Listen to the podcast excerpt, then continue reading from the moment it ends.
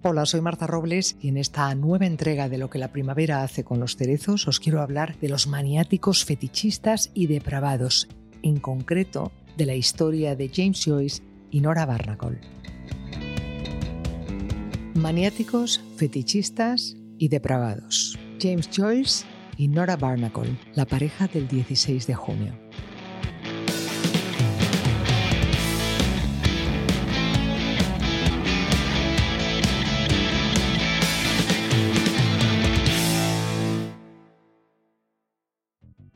16 de junio de 1904. James Joyce pasea con infinita lentitud por la orilla del río Liffey. Ha bajado algo la temperatura y sopla una ligera brisa en la tarde dublinesa. Joyce mira el agua viva con deleite y disfruta del sonido hipnótico. No hay otra cosa a la que dedique su atención hasta que, como surgida de la nada, aparece una muchacha en la lontananza. La observa mientras camina hacia él. Es alta, esbelta, bella y pelirroja como una diosa celta. Cuando está a punto de rebasarlo, la detiene. ¿Quién eres? pregunta el escritor. Nora, responde ella mirándole a los ojos, la melena agitada por el viento. En esa mirada que cruzan y entreveran caben sombras y luces y prodigios y delirios y un millón de años por compartir, de vidas por vivir, de momentos por exprimir. Una corriente eléctrica invisible los sacude.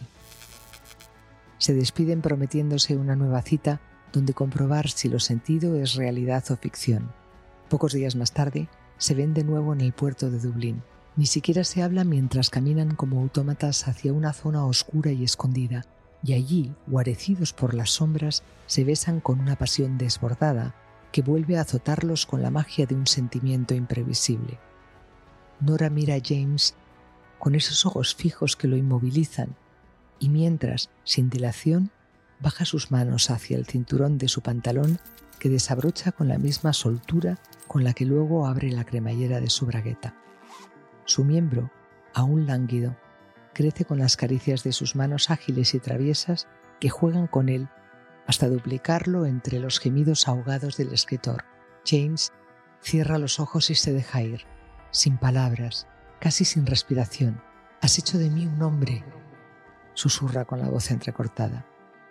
En los días siguientes, Joyce solo piensa en Nora, en su mirada, en su cuerpo acomodado a su abrazo y a sus besos, y en sus manos diligentes que le resultan demasiado expertas. Teme sus amores pasados, le pregunta, los celos lo corroen y dominan. Piensa en abandonarla, si no es virgen lo hará, pero no lo hace, no puede. La necesita ya para su vida y para su obra. Nada de lo vivido hasta ese momento con diversas prostitutas se ha parecido a aquella sensación de las manos de Nora en su miembro, ya suyo para siempre. No importa que su padre no apruebe su relación, él quiere estar con esa mujer, aunque no pretenda casarse con ella. ¿Dejarías Irlanda y te vendrías conmigo aunque no nos vayamos a casar? pregunta Joyce. Pocos meses más tarde, Nora y James con 19 y 21 años, huyen juntos sin saber qué va a ser de sus vidas y sin acuerdo de matrimonio. Recalan en Francia y en Suiza hasta acabar en Trieste, donde apenas sobreviven con estrecheces gracias a las clases de inglés que imparte él y a la ropa de otros que lava ella.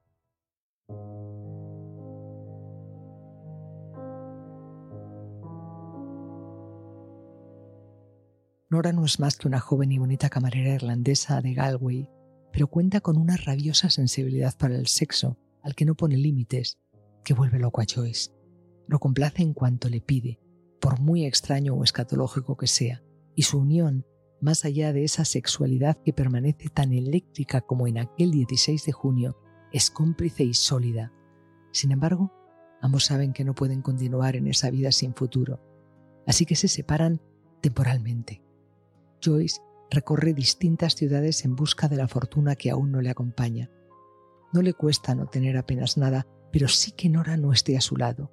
La desea tanto en la soledad de sus noches que las cartas de amor se convierten en pura pornografía.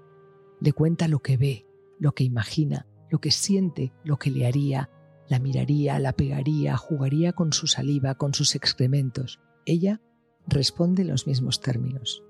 Las misivas llegan tan cargadas de sexo a sus destinatarios que solo recogerlas les produce una excitación salvaje. Ella no es la admiradora de su obra, o no de toda su obra, pero sí su inspiradora, la protagonista de sus pensamientos íntimos, de todas sus fantasías sexuales y de la concepción del erotismo que más tarde alumbrará con precisión en el último capítulo de su Ulises. Nora nunca lo leerá para no hurgar demasiado en ellos mismos, en sus propias experiencias y hasta en la escritura sin puntuación ni mayúsculas del monólogo de su protagonista, Molly Bloom, que James escribe así porque es como lo hace su mujer. Nora ama a James y James ama a Nora, su Irlanda portátil, como la llama, la mujer a la que él considera la esencia de lo irlandés y con quien cuando se tienen que separar se relaciona a través de una correspondencia masturbatoria. Así la bautiza con acierto su biógrafa Brenda Maddox, Nora Joyce, tras recorrer esa colección de impudicias sexuales plasmadas en diferentes cartas en las que caben toda suerte de prácticas obscenas, incluido el fetichismo relacionado con su ropa interior. Como muestra una de ellas, de esas cartas sucias, que llega a venderse en Sotheby's por la escandalosa cifra de 240.800 libras.